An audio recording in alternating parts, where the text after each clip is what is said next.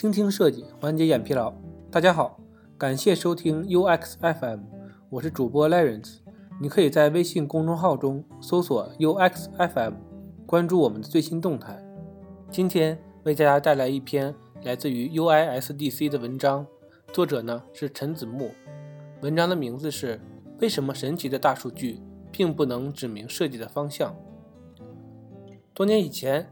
当我们刚刚开始频繁听到“大数据”这个词儿的时候，很多企业和团队的负责人开始认为，大数据是让产品和企业重振雄风的蓝色小药丸。大数据能够比我们人类自己更懂人类，并且提供更优的解决方案。但是，很遗憾发现，即使大数据相关的技术已经越发的成熟，但是我们的产品和服务。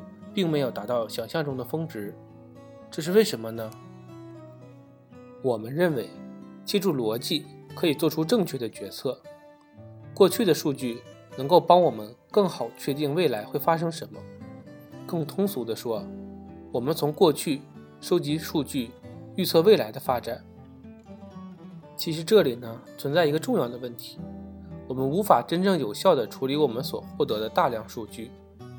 它所揭示的真实信息到底有哪些？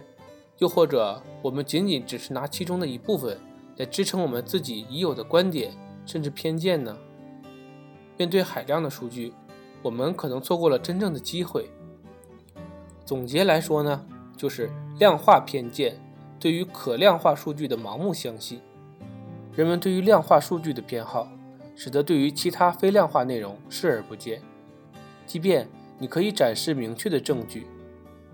人们对于量化数据是上瘾的。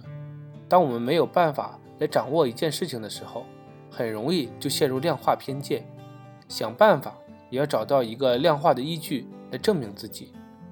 你所需要的未来可能会藏在海量数据中的某个角落。当你正忙于找到这个可能未来的时候，背后的龙卷风可能已经悄然来袭。在数学中。一乘以七等于七乘以一，但是在市场营销、经济学甚至社区学等学科中，从来都不遵循相同的规则。七张低质量的插画是不等同于一张高质量的插画的。举个例子来说说环境对于我们行为的影响。当我们看到消费行为发生的时候，不应该直接假设这是用户喜好的直接反应。因为很多因素影响着用户的决策。一家酒吧对于自家的饮品随意定价，如果一小杯 Johnny Walker 的威士忌定价是三十美元，并且希望客人毫不犹豫、快乐地下单，这肯定是不现实的。因为大家都知道，一瓶酒差不多也就这个价格了。可是，一种大家从来没见过的酒，假设它的名字是是 Zion Burgundy。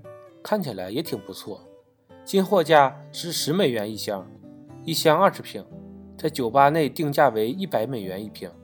这种情况下，你折价买三十元一瓶，想必大家会很乐意享受这样的优惠吧？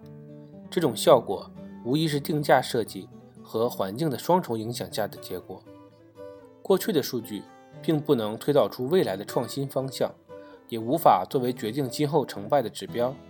相反，如何设计和影响用户行为才更加重要。对作者而言，人类作为社会生物，这一点是最有趣的。无论是创造产品，还是在生活中做决策，都离不开人的社会属性和行为模式。接下来，我们再聊一聊奈飞和一次看完模式。如今，大家对于奈飞旗下电视剧独特的一次看完模式，应该已经很熟悉了。奈飞。在二零一四年二月进行过一次调研，这次调研数据表明，百分之七十三的用户更加倾向于一次看完二到六集电视剧，甚至一次看完整季的。其实，在开启这种新的播放模式之前，奈飞已经搜集了大量有待处理和使用的调研数据了。在那个阶段，用户已经开始享用奈飞的推荐系统红利了。同样的，基于用户观看历史。推荐系统最终也使奈飞获得了不少好处，因此他们甚至不惜给出一百万的悬赏，让人提供更好的算法。不过，最终的结果是，这种算法上的改进只能一步一步慢慢推进，并没有带来翻天覆地的改变。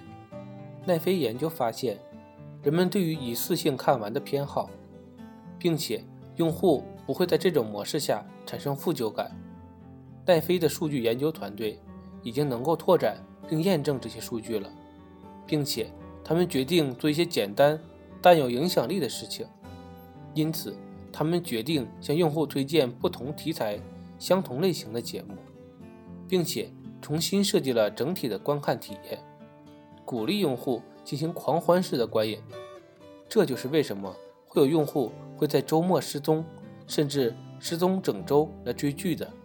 我们都以为奈飞的新模式来源于数据，但是数据仅仅只是作为验证和支撑，真实的方向来源于其他的地方。我们再聊一聊信奉大数据的诺基亚。人类学研究者 Trace 王在他的 TED 演讲中揭示了大数据本身所存在的陷阱。在他看来，我们应该将重点放在后数据上，那些来自于一线人员的有价值的、无法量化的真实见解，这些东西才是真正用来做正确的商业决策的内容。大约在2009年的时候。iPhone 问世还不算太久，Android 正在发力。身为华裔的 Trisa 刚刚移民，一边从事人类学和技术的研究工作，一边呢在网吧打工挣生活费。他在生活中搜集了许多有用的数据。最令他印象深刻的一个现象是，即使是收入最低的消费者，也愿意购买昂贵的智能手机。Trisa 向诺基亚展示了低收入人群。对于智能手机的追捧和相应的调研数据之后呢，他建议诺基亚应该加大力度生产智能手机。但当时依然处于一线品牌的诺基亚并没有重视他的建议，因为他的建议并没有大数据支持，并且诺基亚认为他们所获得的数据也没有支持这一现象的观点。而 Trisa 调研的样板仅仅只有一百人，相反。诺基亚的调研样板高达一百万人。调研和调研其实是不一样的，并不仅仅是数量级上的差别。诺基亚的调研非常直接，他们询问客户是否愿意拥有或者购买智能手机呢？在当时那个智能手机尚未普及、概念都不是很清晰的年代，绝大多数的用户根本不清楚调研所指的手机和他们现在使用的手机。有什么区别？大多数用户面对这样广泛和粗略的调研，回答的非常简单：“我们没兴趣。”然后呢？结果大家都知道了，诺基亚在2013年被微软收购了，随后呢又被抛弃了。总结来说呢，我们现在有很多非常好的工具，但是我们需要的是学会更好的使用它们，不单纯的利用数据。根本上还是需要和人类本身的行为结合起来，才有可能发现新事物，改善生活，创造新的可能性。